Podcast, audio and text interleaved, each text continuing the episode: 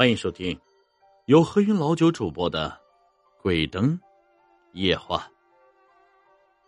话说呀，这很久以前，在安定有这么一个县令，贪污受贿无所不为，弄得那是民不聊生啊。上梁不正下梁歪，所以在他手底下干事的人也个个喜欢敲敲竹杠、摸摸腰包的事儿，就算是苍蝇飞过。也能拧下来一条腿。这县衙里有一个姓黄的书办，在里面干了大半辈子，为人十分贪婪，人们呀都叫他黄收发。如果遇到有人打官司了，这到了黄收发发财的时候，这黄收发不管谁对收错，只要谁给的钱多，他就能让谁赢下官司。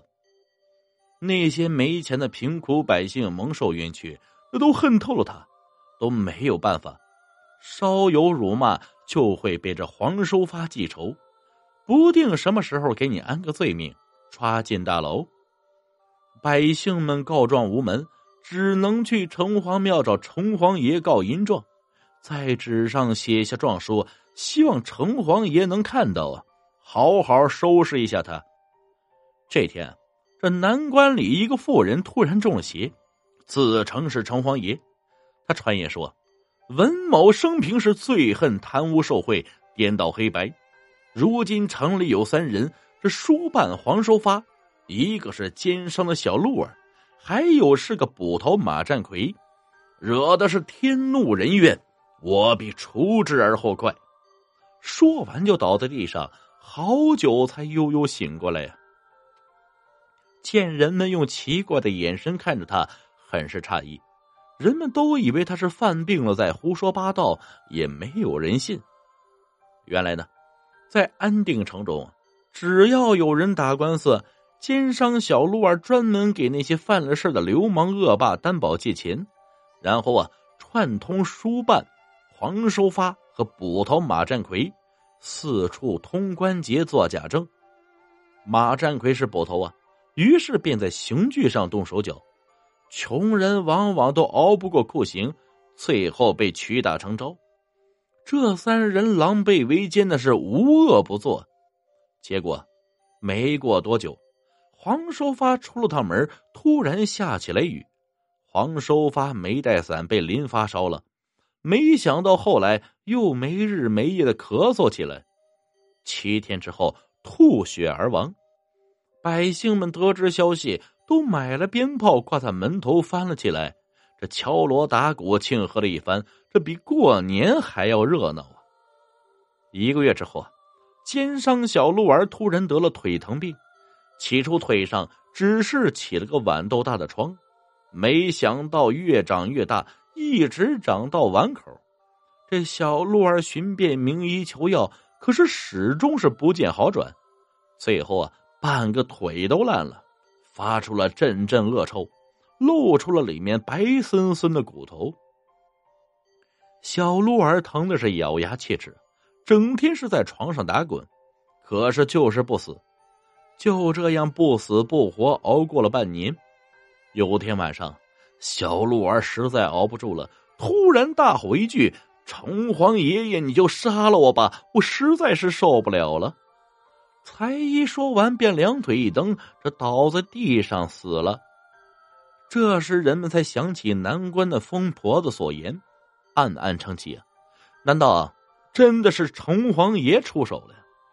一时间，街头巷尾都在传这件奇事马占奎吓得是脸色惨白，每天到城隍庙去烧香叩头，发誓啊，再也不干坏事了求城隍爷原谅自己。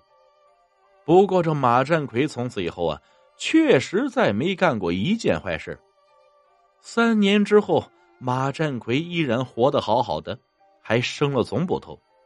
马占奎见自己没事也早就把那个谣言忘了，接着又干起了刑讯逼供、颠倒黑白的勾当。百姓们都说，有钱能使鬼推磨，城隍爷也是爱有钱人呢。看看马占奎。就知道这事儿根本就没有报应这回事儿。这天，马占奎又帮着一个恶霸抓了个穷人。晚上，马占奎喝的是醉醺醺的，从恶霸家中走出来，走着走着，居然在城隍庙前睡着了。梦中，他梦到了一个金甲神人，对他说：“这城隍爷见你有心悔过，让你多活了三年，没想你本性不改，明天你必将死于白山之下。”这马占奎被吓出了一身冷汗，回忆梦中的情形历历在目。于是天一亮，他就去找了个算命先生，询问这白山之下是何物。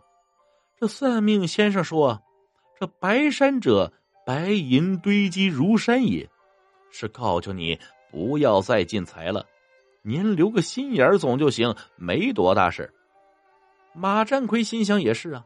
回到家，让媳妇儿给自己煮了碗面条，坐到炕上边吃边喝。他心中想着这算命先生的话，喜滋滋将一碗煮熟的面条堆的是尖尖的，这看起来就像是一摞白花花的银元宝。